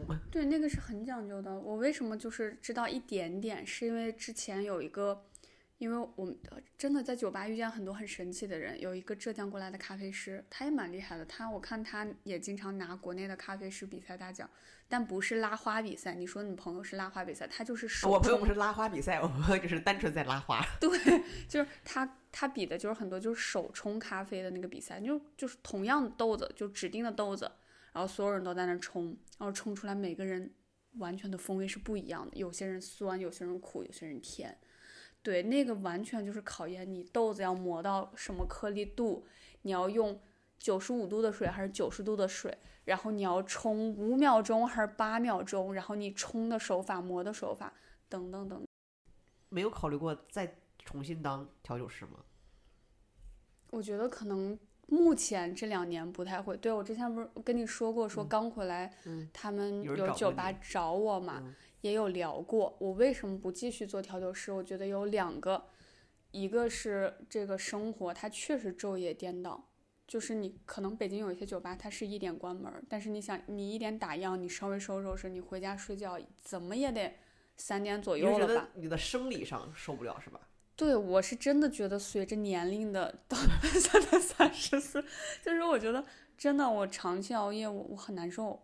就嗯你不是问我白天干嘛吗？嗯其实白天大部分真的是睡过去了。对你可能就是要睡要休息，然后还有就是可能在北京的话，这个调酒的工资你要比互联网的话，可能还是差一些些。对，就是我如果真的要去做调酒师，那我还不如就回呼呼市，回个其他三四线的城市做调酒师。在呼市做调酒师，你能活得还比较舒服，但在北京，你北漂然后拿那个工资，我觉得有点不太值当。在酒吧界，就是哪个城市相对来讲，比如说你像，哎呀，是曾经的上海比较好，是对，曾经的上海是属于咖啡，就所有的新消费的咖啡品牌一定去，然后包括脱口秀嗯，也会去，对，但酒吧呢？酒吧现在发展比较好，就或者一直发展比较好的。其实北方整体是弱于南方的，就北方是北京已经算是北方的鸡尾甲酒，就是很鸡尾酒之光了。但是整体来说发展也是比上海、广州会差一些的。就人家那边，你你你不知道你了解过没有？像那个我们现在人均 whisky 消费最高的广州吧那边，他们现在很多聚餐就是喝洋酒。真的不是说装逼，人家就是习惯了，真的。就是日常，比如晚上吃饭，对，人家就是喝 whisky。那你要在北京，你搞你跟你的大爷叔叔坐一桌，你开瓶 whisky，你被笑死，对吧？但人家那边确实，所以尤其这两年，广州、上海发展很好，就是上呃广州那个庙前冰室，你听过吗？这两年还蛮火的，在广州那边就是庙前的那条街上，他开一个连锁的。然后这两年成都、重庆他们的鸡尾酒发展的也挺好的，有很多就是鸡尾酒新势力创新的，还有就是很多这两年北京其实有还有挺多调酒师离开的，就去南方，去上海啊，去成都，去广州。嗯你觉得白酒、whisky 和红酒，就是你更喜欢喝哪个？我啊，我从小不喜欢喝白酒，但但是随着年龄的增长，这是真的，我现在没那么讨厌白酒了，尤其喝那些很清香型的白酒你。觉得白酒跟 whisky 差别大吗？就是红，首先红酒跟啤酒肯定是不一样的嗯口感。嗯，就是我以前是白酒和 whisky，在我年少时都是嗯就是辣嗓子，就统一的定义就是辣嗓子。那你要不要尝一就一点点？因为你那就这个这个完全不辣嗓子。是我知道是不辣嗓子，哇，我现在也是喝 whisky 的人了，好吗？嗯但是你那是已经有冰，就是冰已经化进去了，对，所以它很好喝。所以我喝纯饮啊。对，我跟你讲一个误区，嗯。就我上那个鸡尾酒品鉴课的时候，我们国内很多人就是因为现在也是在教育市场的一个阶段嘛，嗯。因为洋酒毕竟外来的舶来品嘛，我们不像白酒那么懂，嗯，很多人会觉得我喝纯饮的才是最懂的、最哎牛逼的。对你没看到我今天 Q 了好几次，我喝纯饮，这但个其实不是这样的，你即使去苏格兰那些地方，就他们就是，whisky 就是他们当地酒。他们很多人说完全喝纯饮，一点水都不加的，也不是说很多，就是其实水包括冰对他来说是加成，不是说就显得 low 了。对我，我先跟你讲，纯饮完完全全的纯饮，有些是一点水都不加的，对吧？对呀给那个品酒杯是吧？对然后有一些，就包括我们品酒的时候，老师会说，那你先什么酒都什么水都不加，你直接闻一下喝一下，以及我们会有专门的拿那点，嗯，我也不知道那个叫什么，就是试管会滴点纯饮水，滴两三滴水，你再去闻它喝它，完全不一样。纯饮水跟水的区别是啥？呃呃，就就是蒸馏水嘛，就是你肯定不是直接水管里的水，可能比如说怡宝之类的，你滴两滴进去，你再去闻它喝它，是完全不一样的。就那个水是能打开酒的香气的，很神奇。那他为啥不一开始就在酒瓶子里面呢？哎，我首先就比如说 whisky，就是一瓶 whisky，它本身里面的构成是有水的吗？它是蒸馏出来的，它不会说在兑水，它就是蒸馏出来。对，我到现在都不知道 whisky 里面就是它的成分是啥。就就是蒸馏吧，就是那个大麦，然后什么发芽了之后，有嗯有有很大的蒸馏器，你上网可以搜到那种那个图片，就铜制的各种各样的蒸馏器，有的是什么连续的蒸馏器，有的是什么球状的蒸馏器，对，然后蒸馏出来的。嗯而且就是最开始我确实喝纯饮是我我跟我那个就现在在拉花的朋友那儿学到的名词。后来我想说，那我也要喝纯饮。嗯，一开始是为了装逼，后来我就想说，一是因为你不同的心态或者不同场景下，你包括你加不同的冰块儿，你的速度什么的，它会影响到你最终喝了配了多少水进去。对，我就特别担心是有的时候我喝的比较慢啊，怎么样，它就完全相当于你你稀释掉了它，对，但稀释掉了，它不是一个完全的是，所以它就跟红酒加可乐是不是一个逻辑？因为红酒不能加可乐，就很多人就以前东北的喝法是干红长城干红里面配可乐，对，但是你肯定不能放太多冰。但是酒吧里一般，呃，纯饮啊，我们除了就是你说的那个纯一点都不加水，但有嗯时候就我上完那个课之后，我知道哦，我加一点两两三滴水，它反而是更能打开那你加。冰可不是两三滴啊，那你对加坨了。对，加冰就是加冰，酒吧里加的冰不会像我今天用的碎冰，用的是那种老冰，嗯，那种老冰它化水很慢。老冰跟自己冻的冰有啥区别吗？很不一样。它首先最直观的来说，一个你看它是非常透明，没有气泡的。你下次观察，它没有气泡。我们自己冻的冰一定是有气泡的。对，其次它就是化的速度非常非常慢，它就是为了不让你说，哎，你喝一杯酒里面半杯都化成水了。那种那种在酒吧里给你加冰块，你你一一般喝个十分钟二十分钟，你发现那个那冰大体还在，它没有化我。咋才能？那自己在家能冻出来老冰吗？不能啊？老冰要特殊的，就酒吧也是买的，酒吧也不会自己冻老冰。啊，说老冰不是拿冰箱冻出来的是吗？具体制作方法不知道，但是它是非常专业的制作流程。它为什么没气泡？是因为它制作的时候，它会把那个气给排出去，有气泡会咋的呢？就不好看呀。那透晶莹透明的一块冰和你我这种土鳖，对啊，从来都不会管这些，因为对我要的就你是醉。你你下次可以观察一下酒吧那种球冰或者方块冰、老冰，它都是老冰，它没有气泡，它化的很慢。一个是它会有专门的排气的过程，其次，我记得老冰的那个制作过程很复杂的，它好像在零下，它不是只要是零下就行，它好像是零下十几二十度，可能反反复复要冻很久，才能导致它，所以它化的很慢，嗯，对，是很不一样的。因为现在戒酒，你等我出了戒戒啊戒戒酒期，你我你可以下次拿你经常喝的一款酒，你你试试纯饮，然后你再加两滴水，你再感受一下，然后你再加老冰，因为冰有时候很多酒是凉凉一下会更好喝嘛，嗯，尤其 whisky，所以说你加点儿哎，我可以把威放冰去，士忌放冰箱吗？可以啊，嗯你可以可以藏着，很多酒吧他们的有一些酒会也在那个冷藏那儿放着，嗯哎，那比如说白酒，它有一个鉴别好坏，就什么挂挂不挂杯。嗯，威士忌有啥这种就是 就是闻啊，还有就是也会有挂杯，这个杯子有点不太干净，以及它现在加了水。就你下次拿那个纯饮杯，那个纯饮杯不是那种口儿的吗？纯饮杯普通的 whisky 杯的区别是啥呀？你没有发现纯饮杯它首先口儿很小吗？嗯，是因为它不加冰，它不用这么大，以及它一般肚子大口儿小哦啊，，那叫纯饮杯，就是在我看来，它统一都叫不同形状的 whisky 酒杯品。酒杯嘛，品嗯酒杯嘛。但那那种它就是聚拢香气啊，嗯它肚子大但是口儿小，那个聚拢香气啊，你就可以去闻呐、就闻它的香味。每每款酒闻起来是不一样的呀。然后你刚倒完，你也可以这样，你看一下挂杯啊，不同的不同的酒那个挂杯也是不一样的。因为每次我去我朋友家喝，他都会让我选，他说你要用哪个杯子喝，他有一个你说的那种就是口很小的，有一个大的，对啊，我就觉得口很小的长很丑，我每次都要那种大杯，就是你现在桌上这个。你要是这种杯一般是用来加冰的，就是你要是纯饮，就拿那那品鉴杯，那就是专门的品鉴杯，就小口大肚子小口儿。那我品的时候，我要拿舌头的什么？就是我在什么阶段开始品？就它进嘴里边的时候就开始品了。你从闻的时候就可以看，你你可以闻啊。你下次，我觉得很多人不是不懂酒，是因为没有人告诉他们怎么弄，他们也不会说主动的说我去百度搜一搜。你下次你喝不同的酒你就可以啊，就是很不一样的。就有些酒一闻就是很浓的那种泥煤的风味，对，很重，很多老男人很喜欢。就有些酒闻起来就能闻到花果香、蜂蜜，泥煤啥味儿？就煤味儿啊？对啊，泥煤，这个煤是哪个煤？煤炭的煤吗？对，就是泥煤，烟熏泥煤的味道。对，就什么泰斯卡啊什么的，就很多人会很喜欢这种很重口的，但我不知道你，你有点像喝烟油的感觉。他们可能会觉得我在诋毁他们，但那个风味在我我感受就是，但很多人就喜欢那个味道的，就还挺不一样的。像百富十二就很很就是花草香很明显。我就是要那种 便宜且能让我快速醉的酒。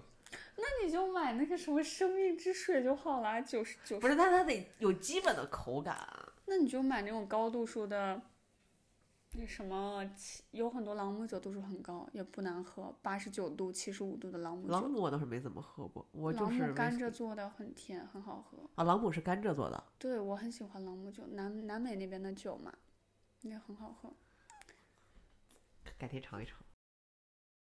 其实我现在不太喝鸡尾酒了，就基本上去酒吧也也喝纯饮，然后也不太在外面喝多了。嗯，为什么不喝鸡尾酒喝纯饮？是因为觉得纯饮更容易上头吗？我会有一个迷，就像我一开始问你，就是我就会觉得鸡尾酒它就是没有那么的好，没有那么的优质，因为它是调制品。嗯，你你你懂吗？这个也不能叫误区，很多人确实会这么以为。就很多人喝 whisky 会觉得啊，我一定要喝单一麦芽，不要喝调制 whisky。就就像我现在喝咖啡，我就喝美式。对，但其实我觉得就就就说鸡尾酒，呃，就就说那个 whisky 里面的单一麦芽和调调制，其实它没有什么所谓的优劣之分。调制是啥？就是不止一个麦芽是吗？对，但就不止一个麦芽，对。但其实很多很好喝的酒就是调调制 whisky 出来的，因为它能调制，所以它可能会 平衡风味什么的。对，鸡尾也没有什么优劣吧，但是我觉得大家这样想也无所谓。就鸡尾酒也是，它可能把不同的酒，诶，给你调一个很平衡的味道出来。对，但而且我就从金牛座的角度来讲，我单纯会觉得，你看这一杯，本来我可以要一杯酒，然后你在里面给我加了一堆什么雪碧、椰子汁儿啥的。但我跟你说，就很多酒，就比如说你要一杯纯饮的 whisky，、嗯它可能在酒吧那个纯饮杯，可能不同酒吧不一样，有些是四十五毫升，有些是六十五毫升，但是一杯 whisky sour 的，它的基酒可能也是五十六十毫升的，它它酒精是不少的。嗯，嗯，对那不知道。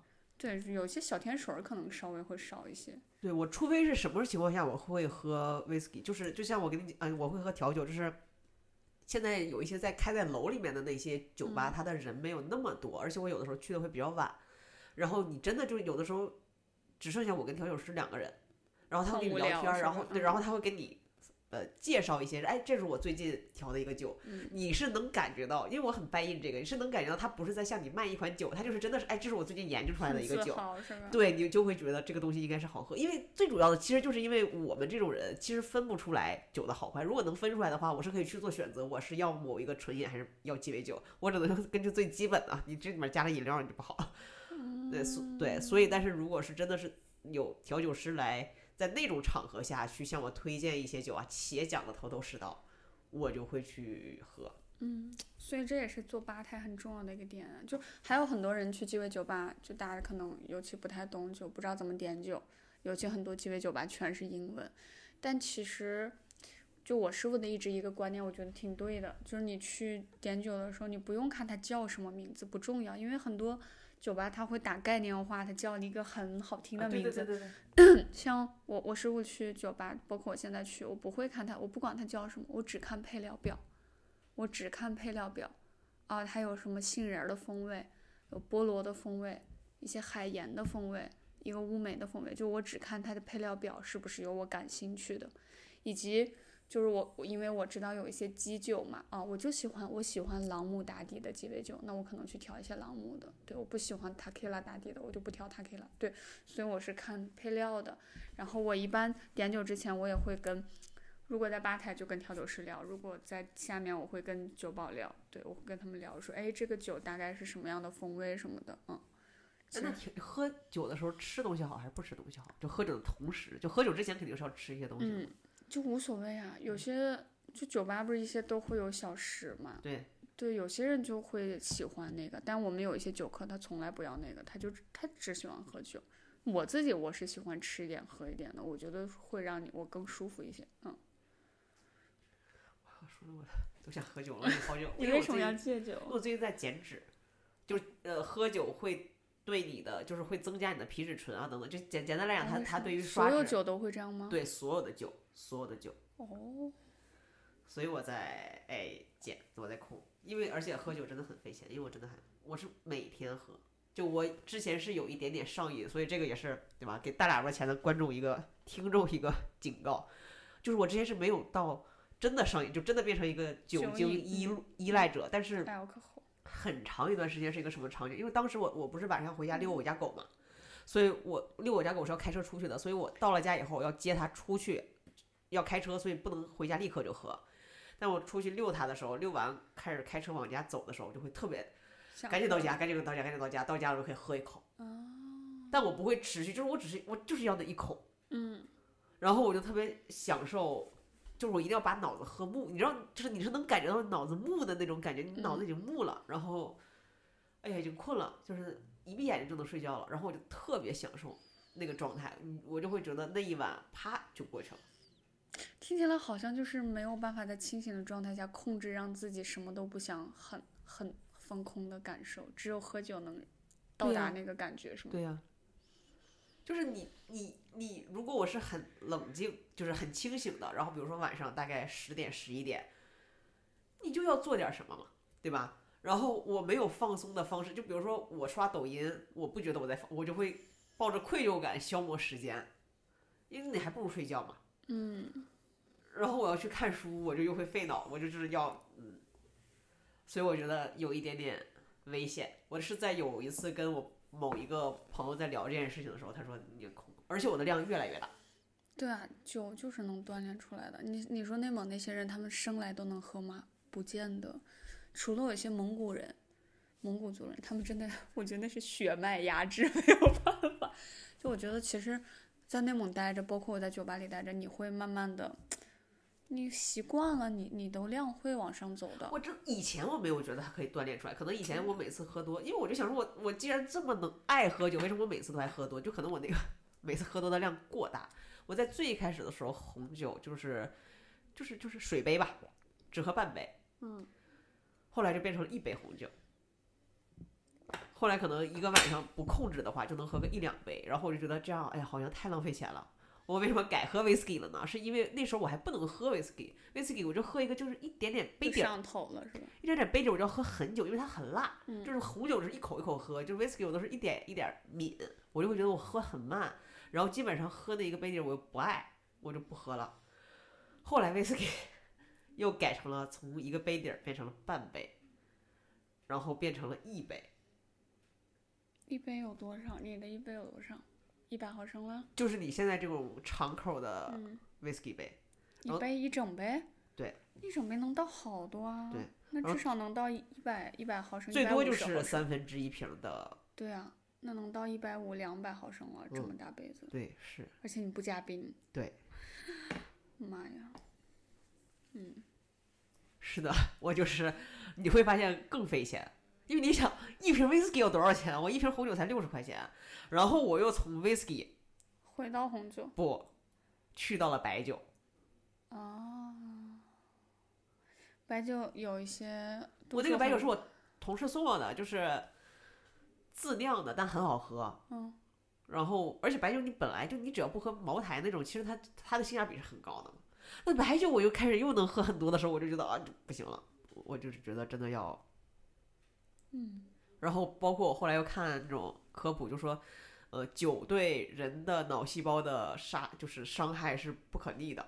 然后其实你喝酒觉得放松或者是困，不是因为你真的放松了，而是酒真的就跟麻药的对麻药的逻辑是一样，他给你打了一针麻药。然后在这种 综合的下，我就我已经，我从我生我四月二十六号开始戒酒的，到现在一一一口没有喝过。哦，那还挺好的。嗯，我觉得你有这个意识就蛮好的。对，我真的觉得就是人不要没事儿试探自己的底线，因为我强烈的觉得人就是就是。上瘾就很难下来，然后我觉得酒精上瘾是一个特别可怕的事情，我觉得它就仅次于毒品。嗯，就我说的上瘾啊，就是不是爱喝，就真的是你一定要喝，然后要喝很多。对，嗯，就是这是特别可怕的一个事情。对，你看很多医院，他们是有专门的那个酒瘾酒瘾门诊的嘛？对啊，戒瘾的那种。因为他，我觉得他跟。虽然虽然我没有吸过毒啊，但是我大概懂那种，就是我觉得他们某种程度上面是类似的，就是你一喝酒之后你就睡觉，然后啪你就睁眼睛了，你就是快速的消耗了你的时间，然后你这个过程当中你也不痛苦，我指的痛苦就是就是不是说那种痛苦，就是都是逃避现实的一个对，就是逃避现实。其实你也生活现实生活中你也没有什么痛苦，嗯，但你就希望日子哎赶紧过过到就是呃别人给了我一个图堵，然后我要上班了，什么我要遛狗了。你也不用自己去安排你的生活，我觉得这个特别的就特别可怕。嗯，就我现在就选择要自己安排我的，比如说我现在九十点钟，我还是睡不着觉，我就开始看书，一看书我就困，我觉得也挺好的。哎，可以，我觉得我 们这这应该可以剪成两期，聊了大概两个多小时，好吧，然后。谢谢 Bestie 今天来陪我们聊一聊酒，然后哎呀，没有什么安定，这个安定就 就就这样吧。我的播客目前也没有什么安定，反正录到啥样就这个播客目前只有九个订阅，丢人也就丢到这九个人面前了，对吧？这是我第一次以对谈的形式来开始我们这期播客，然后也谢谢 Bestie，好吧，那就就这样，拜拜，拜拜。